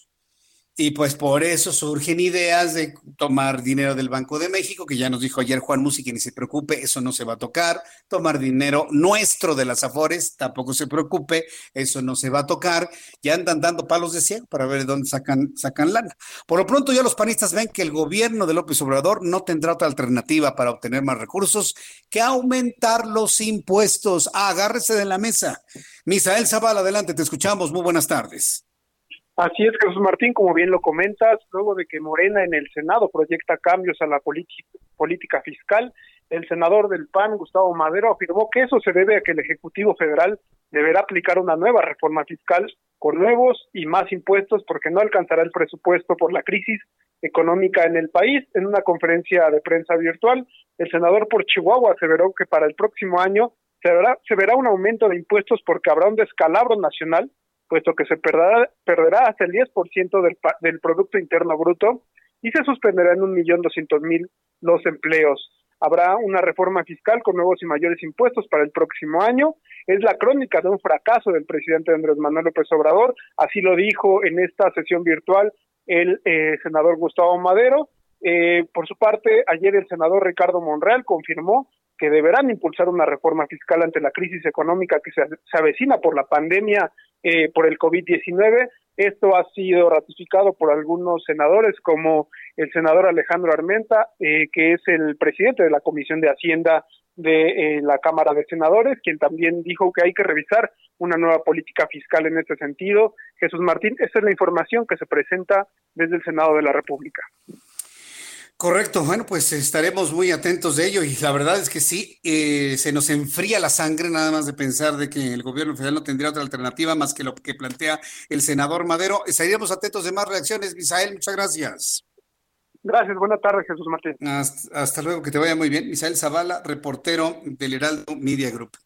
Eh, más adelante, aquí en el Heraldo Radio, voy a ver si tengo la oportunidad, súbale el volumen a su radio, de platicar con una mujer que ha puesto en alto el nombre de México. Y, mire, eh, podemos de todas las personas pensar a favor o en contra. Eso yo creo que es un asunto de, una, de una absoluta libertad. Pero si somos objetivos, objetivos, Ana Gabriela Guevara es de los pocos mexicanos, de las pocas mexicanas que han puesto en alto el nombre de nuestro país a través del atletismo ha logrado colocar nuestra bandera en lo más alto de diversas astas en diversas competiciones, ha aportado medallas de oro que ha ganado ella, pero que evidentemente han sido eh, entregadas en su alma a un país que escasea en las historias de éxito. En un país donde el éxito no se perdona, se castiga severamente. Quienes llegan a tener éxito en alguna razón son sumamente criticados y señalados. Ana Gabriela Guevara es una mujer que a lo largo de toda su vida como deportista ha sido muy respetada, evidentemente, pero pues ahora que desde que está en la, CONADE, en la Comisión Nacional del Deporte, pues no ha visto la suya. Fíjese que trascendió información de que fue denunciada, fue denunciada por actos de extorsión o de corrupción.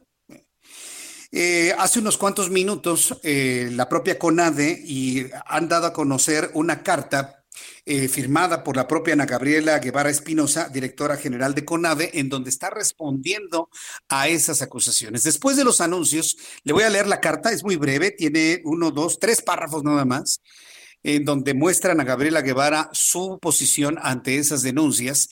Estoy buscando, a ver si puedo platicar con ella por teléfono, para que nos comente, bueno, pues cómo, cómo está viendo esto, ¿no? ¿Por, qué esos señalamientos hacia su actividad al frente de la CONADE? Y pues yo le invito para que esté muy pendiente de todo ello. Antes de ir a los mensajes para las personas que me están preguntando, que no escucharon los datos de coronavirus, al día de hoy 6.510 personas fallecidas. 6.090 había ayer, la diferencia son 420 personas más el día de hoy. Es lo que ha dado a conocer Hugo López Gatel, quien en la conferencia vespertina del día de hoy se hace acompañar por personal de la Organización Panamericana de la Salud, quienes en unos instantes les darán la palabra una vez que termine toda la explicación técnica sobre los datos que conocemos todos los días sobre coronavirus. Y le invito para que me escriba a través de mi cuenta de Twitter, voy a ir a los mensajes, arroba Jesús Martín MX y para quienes quieren participar en un chat en vivo a través de YouTube, en mi canal Jesús Martín MX y por supuesto en toda la República Mexicana a través de la gran red de emisoras del Heraldo Radio, del Heraldo Media Group. Voy a los mensajes y regreso enseguida. Escuchas a Jesús Martín Mendoza con las noticias de la tarde por Heraldo Radio, una estación de Heraldo Media Group. Escucha las noticias de la tarde con Jesús Martín Mendoza. Regresamos.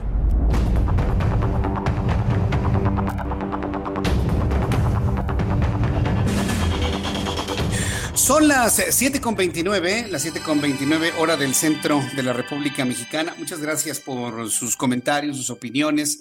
Ahora en el corte comercial platicaba con algunos de los amigos de eh, El Heraldo que nos escuchan a través de Jesús Martín MX en YouTube. Eh, que me decían, no, es que los números. Hay personas que me piden que los repita porque se van uniendo a nuestra transmisión y no necesariamente escucharon eh, el inicio de la conferencia vespertina sobre coronavirus y mucha gente está pendiente de lo que está ocurriendo y a manera de resumen les puedo decir que la curva sigue, sigue ascendente. En un ratito más vamos a ir a la conferencia vespertina con Hugo, López Gatel y sus invitados del día de hoy, aunque suene como programa de televisión, pero pues sí, así es. Hugo López Gatel y sus invitados del día de hoy, sus entrevistados, ¿no? Y su orquesta, ¿no? Al ratito, la orquesta, ¿no? A ver, maestro, la música, ¿no? Sí, al ratito vamos a tener algo así. Bueno, pero ya hablando en serio, cuando son las 7.30, vamos a la información de cambio climático. Le quiero recordar a usted que me escucha que todos los jueves el ingeniero Carlos Álvarez Flores, presidente de México Comunicación y Ambiente, nos presenta sus cinco minutos de cambio climático como lo hemos hecho en los últimos 20 años. 20 años. Así que vamos a iniciar nuestra sección aquí en el Heraldo Radio. Elige a las almendras como el snack ideal para disfrutar entre comidas todos los días. Ponte almendra y disfruta de un estilo de vida saludable e inteligente. Presenta al ingeniero Carlos Álvarez Flores, presidente de México Comunicación y Ambiente. Mi querido ingeniero, póngase almendra. Mi querido ingeniero, bienvenido, muy buenas tardes. Muy buenas tardes, Jesús Martín, a ti y a todo tu auditorio. Mira, como siempre, ¿verdad? Ya sabes que las denuncias, pues es parte de los objetivos de mi organización México Comunicación y Ambiente. En este caso, lo que hoy voy a decir aquí en Radio Red, en el, Radio Red, perdón, en el Heraldo Radio, perdón, perdón, perdón por el usted me faltaba, de 20 me años, faltaba. 20 años diciendo eso, bueno, perdón. El Heraldo Radio 98.5. A ver, hoy estamos en la emergencia del coronavirus, en la pandemia. Sí. Los biológico infecciosos son residuos peligrosos de competencia federal. Hay 39 empresas autorizadas. 20 de ellas tienen destrucción por incineración, destrucción química o con vapor en unos autoclaves que pueden llegar a ciento y tantos grados. Ahí se puede destruir toda esa, eh, todos esos microorganismos, entre ellos el, el coronavirus, bacterias, hongos, todos esos microorganismos se mueren a esta temperatura. Bueno, y los otros 19 tienen permiso para recolectar. Entonces, 39 empresas son el universo autorizado por la Secretaría de Medio Ambiente y Recursos Naturales. En la Dirección General, se llama Dirección General de Gestión Integral para Materiales de Actividades Riesgosas, que hoy, hoy preside el maestro en ciencias, don Ricardo Ortiz Conde, que es una gente que conoce muy bien el tema de los residuos. Y hoy, en Acapulco, en el Estado de México, en Puebla, perdón, en Acapulco, Puebla y Estado de México, resulta de que con esta emergencia hay algunas empresas muy responsables que a mi juicio deberían perder la autorización para el manejo de estos residuos. No ahorita, porque ahorita está la pandemia. Ahorita que se pongan a hacer las cosas bien, han estado tirando, así, literalmente tirando toneladas de residuos biológicos infecciosos con coronavirus. Ahí no es que estén posiblemente, no, no, ahí están contaminados y contagiados con coronavirus. Entonces, Acapulco ya lo consigna en los medios. En los medios de comunicación ya están ahí desde hace unos días estas denuncias. En Puebla, la empresa se llama Servicios Ecológicos Ambientales SA. Ya fue clausurada una bodega, un centro de acopio de ellos. No debe haber centro de acopio, para empezar. O sea, esto se recoge en los hospitales. Llega el camión recolector, saca sus residuos, debidamente empacados en bolsas de plástico. Ah. Para recordar un poco, ¿no? A Greenpeace y, a, y al gobierno de la Ciudad y a muchos gobiernos que ya saben, ¿no? Se pusieron a prohibir sin ningún fundamento técnico, ambiental ni económico. Bueno, bueno, entonces son bolsas de plástico, por supuesto, ¿verdad? Y entonces se las llevan en un camión especial y van directamente a la planta a incinerar, a destrucción química o a los autoclaves. Pues, ¿qué crees? Yo creo que les dio flojera y los bajaron a un lugar que dice un centro de acopio. No, no hay centros de acopio de biológicos infecciosos, esos son peligrosos, ¿no?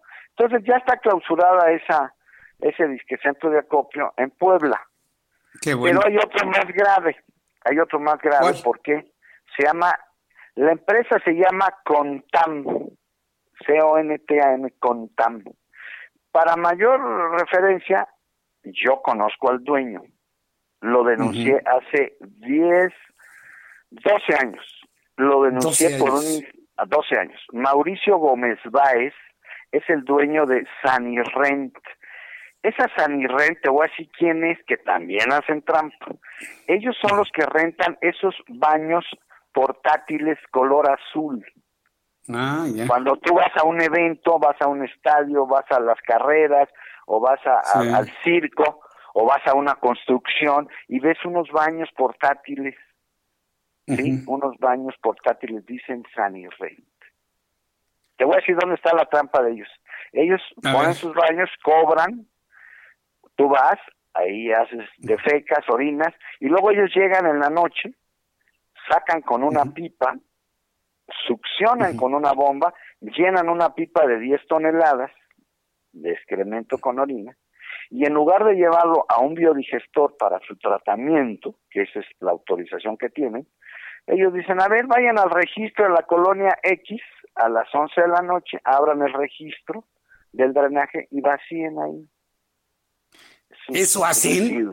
Bueno, pues es que es mucha lata ¿Eso hacen? Bueno, pues eso lo hacen. Ellos deben primero pedirle permiso al gobierno local para decir, oiga, voy a venir aquí al autódromo, por ejemplo, vamos a decir, voy a mandar 200 baños al autódromo porque va a haber carreras. Perfecto. Entonces, voy a anuncio, voy a la delegación que corresponde, le digo, oye, vengo aquí, voy a poner esto y voy a vaciar mis residuos en tu drenaje, ¿cuánto te pago?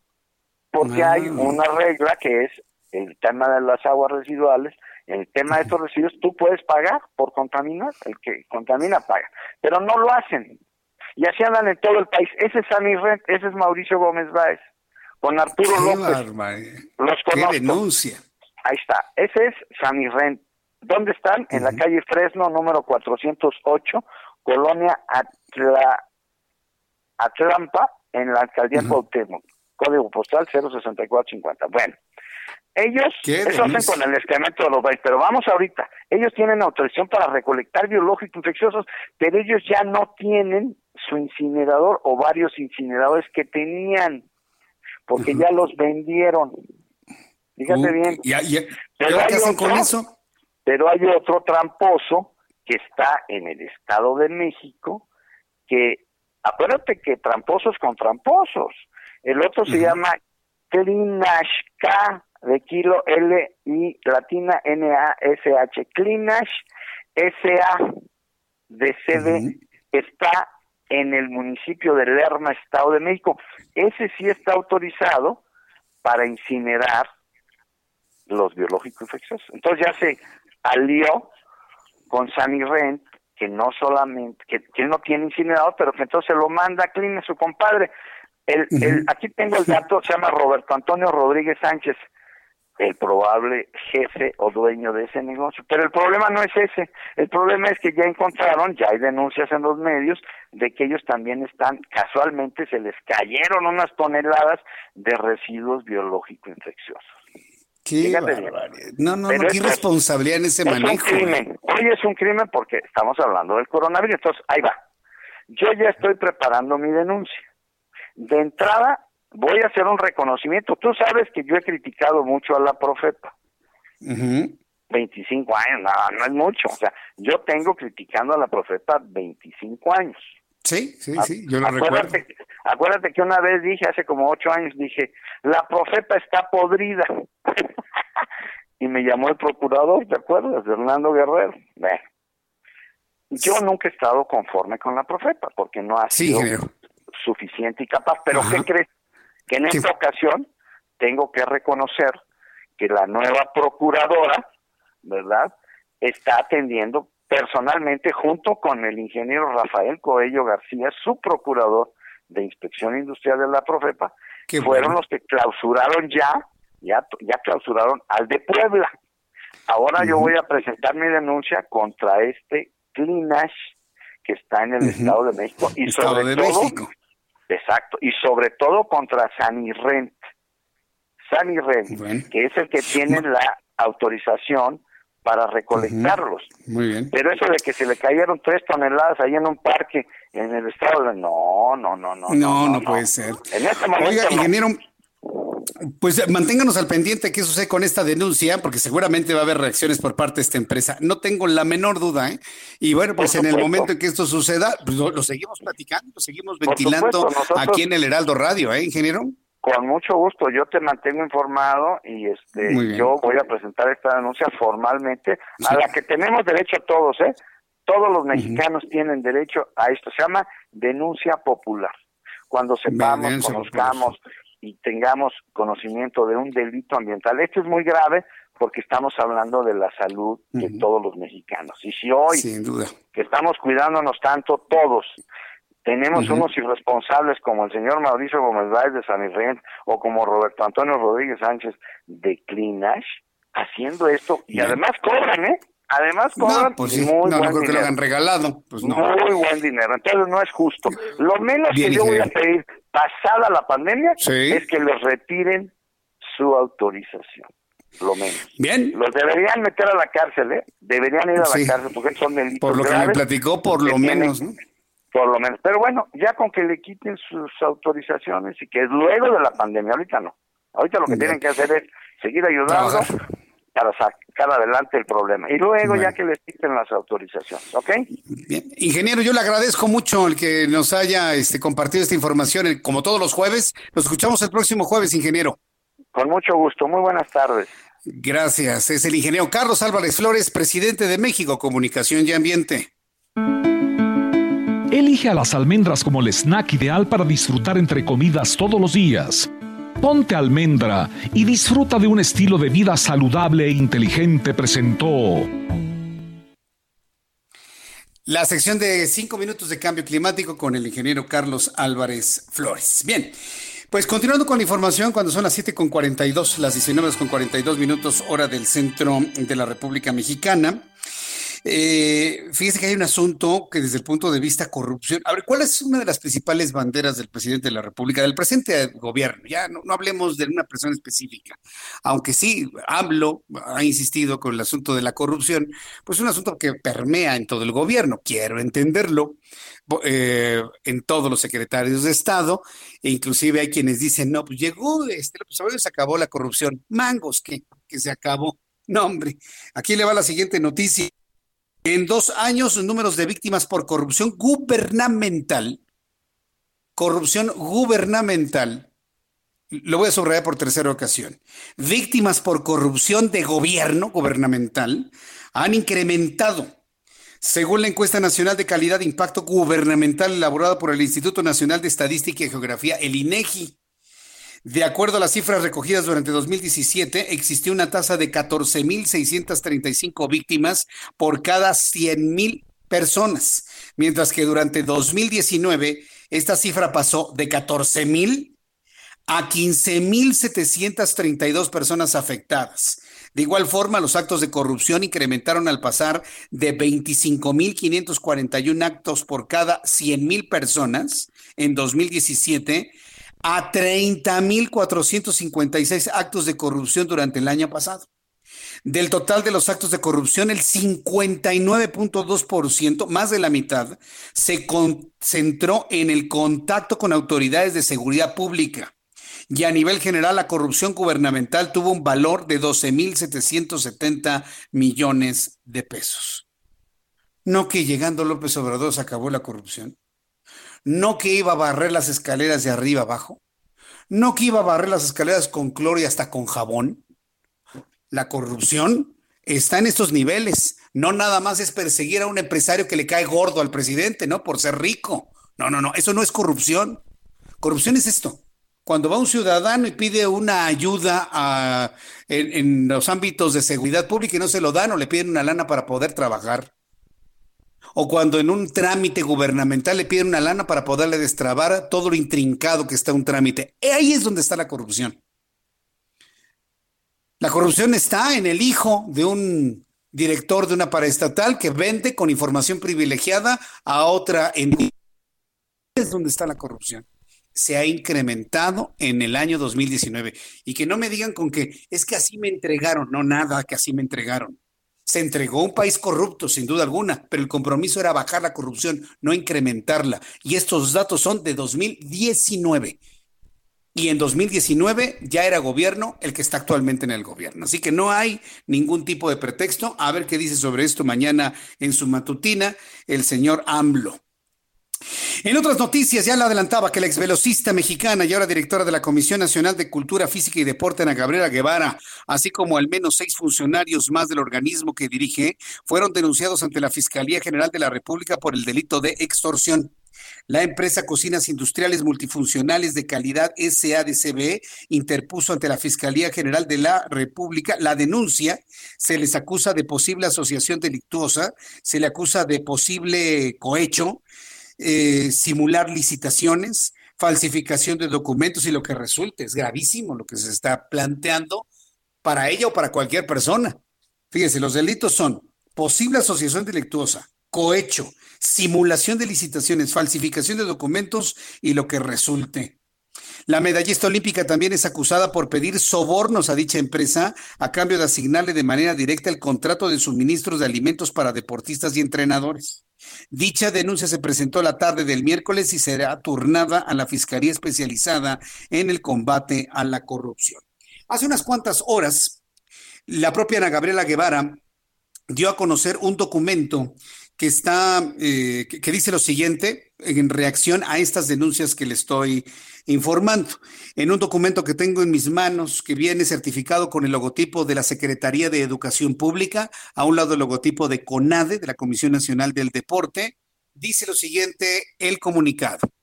coordinación de comunicación social, comunicado de prensa 194 diagonal 2020, Ciudad de México a 21 de mayo de 2020. Súbale el volumen a su radio. El documento dice lo siguiente. Con relación a las notas periodísticas que a últimas fechas se han publicado respecto a los señalamientos de presuntas, y lo ponen con mayúsculas y en negritas, presuntas irregularidades y que incluso se han presentado denuncias ante la Fiscalía General de la República, quiero puntualizar que siempre me he apegado a la legalidad y he instruido de igual manera al personal de CONADE para que así mismo se conduzca. Respecto a la contratación de servicios para esta entidad, se han seguido los procedimientos administrativos y normatividad correspondiente. Si existe alguna denuncia en su momento, conoceré de esta, pero quiero dejar en claro que al día de hoy no existe ningún citatorio. Hasta aquí el comunicado de Ana Gabriela Guevara Espinosa, directora general de la CONAD. Es decir, en un esquema de comunicación social y en un comunicado de prensa, Ana Gabriela Guevara está anunciada como directora, en su calidad de directora de la CONADE, informando sobre esto que no tiene ningún tipo de citatorio y que todo lo ha llevado conforme a los protocolos administrativos correspondientes. Estoy buscándola, yo espero platicar con ella hoy o mañana pero bueno, yo creo que el, comunicado que ha dado a conocer CONADE, pero sobre todo en la redacción de la propia Ana Gabriela Guevara, es más que claro en este sentido. Entonces, nos mantenemos al pendiente de más reacción sobre esto. Faltan 11 minutos para que sean las 8 de la noche. Qué rápido se nos ha ido nuestro programa, pero rapidísimo y me da mucho gusto saludar a través de la línea telefónica a Álvaro Rattinger, director general de Merca 2.0 a quien yo le agradezco estos minutos de comunicación con el auditorio. Álvaro Rattinger, bienvenido, gusto en saludarlo. ¿Cómo estás? Buenas, buenas noches, qué gusto saludarte otra vez y pues emocionado platicarles un poco una iniciativa ahí que traemos armada y que creo que puede ser interesante. E, e, estos, estas campañas a través de hashtag llegan a ser muy efectivas en las redes sociales. En esta ocasión se llama La lucha es de todos. ¿Cómo es esto para lograr qué concretamente, Álvaro? Mira, el, el tema es bastante simple, ¿no? Conforme avanza eh, la propagación del COVID-19 en México se hace más evidente, cada vez más evidente el, el, inmenso compromiso, me parece brutal compromiso y vocación de los de los profesionales de la salud, doctores, enfermeros, eh, y todos los que se involucran en sacarnos adelante en medio de esta crisis, ¿no? Eh, entonces, lo que lo que hemos hecho una un, grupo de empresas de la iniciativa privada y asociaciones eh, es generar la lucha es de todos, que es una campaña que busca alentar a los mexicanos a que se enaltezca y se reconozca en cierta medida el gran labor del sector de médicos en el país. La idea es reconocer su trabajo, que yo creo que este nunca está de más, y el valor que aportan a la sociedad en estos tiempos que son sumamente retadores, ¿no? Y, definitivamente salir y decir, bueno, vamos a, participar con ellos, por eso es que el hashtag es la lucha es de todos. Bien, pues eh, eh, de alguna manera esto nos puede meter en una, en una dinámica para salir adelante de cualquier problema y me imagino que específicamente con el tema de COVID-19, Álvaro. Sí, definitivamente. Mira, la, la idea es generar una campaña que como...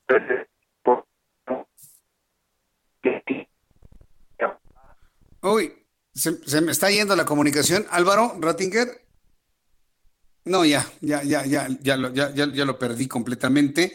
Pero bueno, pues yo creo que todos estamos en una lucha que es de todos, por supuesto. Y a, propósito de ello, y volviéndolo a aplicar hacia los datos que dio a conocer hoy la Secretaría de Salud, por cierto, continúa la conferencia de prensa, ¿verdad, ah, eh, Orlando? Eh, sí, continúa, ¿verdad? Ah, vamos a escuchar parte de lo que está sucediendo en estos momentos en la conferencia de prensa que encabezó Hugo López Gatel. Le decía que tenía personal de la OPS hoy presente el día de hoy. vamos a escuchar unos cuantos segundos de lo que está ocurriendo en estos momentos. En contextos como este, es importante considerar que una disminución de la producción alimentaria y un aumento del precio de los alimentos eh, reducen la cantidad, calidad, frecuencia y diversidad de estos últimos, afectando en consecuencia lo que consume la infancia, particularmente en familias vulnerables. Escuchando precisamente a la, participación de la Organización Panamericana de la Salud, hablando sobre la importancia de la alimentación, sobre todo en estos tiempos de COVID-19. Si todos nos involucramos en este tema... Bueno, bueno. Sí, sí, adelante, estamos al aire, Álvaro. Eh, gracias, qué bueno, qué bueno ahí por la, la, tecnología nos traicionó, pero lo que te puedo decir es justamente lo que acabas de decir. Eh, el tema es generar un esfuerzo conjunto en donde esté la sociedad civil, la iniciativa privada, asociaciones y también medios de comunicación. Se han sumado empresas importantes, está Farmacias del Ahorro, Terán, que es una agencia de publicidad que seguramente conoces, Chedraui, el corporativo Fragua, las farmacias Benavides, por supuesto RB, Mead Johnson Nutrición, que son, que son claves en esto, Marsam y Grupo Asir, Esfera y también por supuesto Mercados 2.0 y Saludiario.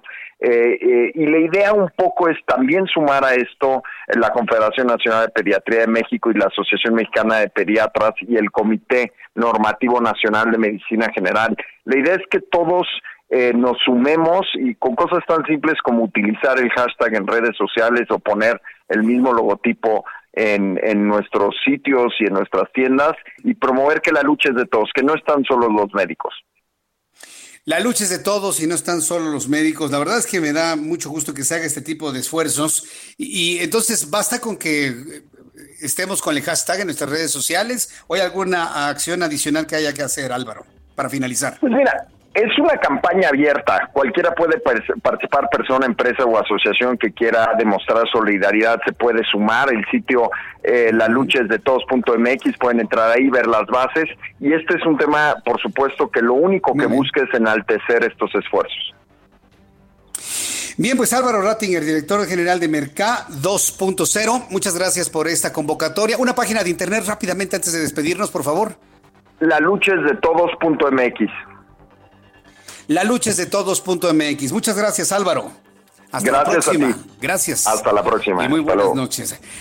Ya nos vamos. Gracias por habernos acompañado el día de hoy aquí en el Heraldo Radio. A nombre de este gran equipo de profesionales de la información, nos despedimos. Lo espero mañana en punto de las 2 de la tarde, Heraldo Televisión, 6 de la tarde, Heraldo Radio. Soy Jesús Martín Mendoza por su atención. Gracias. Hasta mañana y muy buenas noches. Esto fue Las noticias de la tarde con Jesús Martín Mendoza.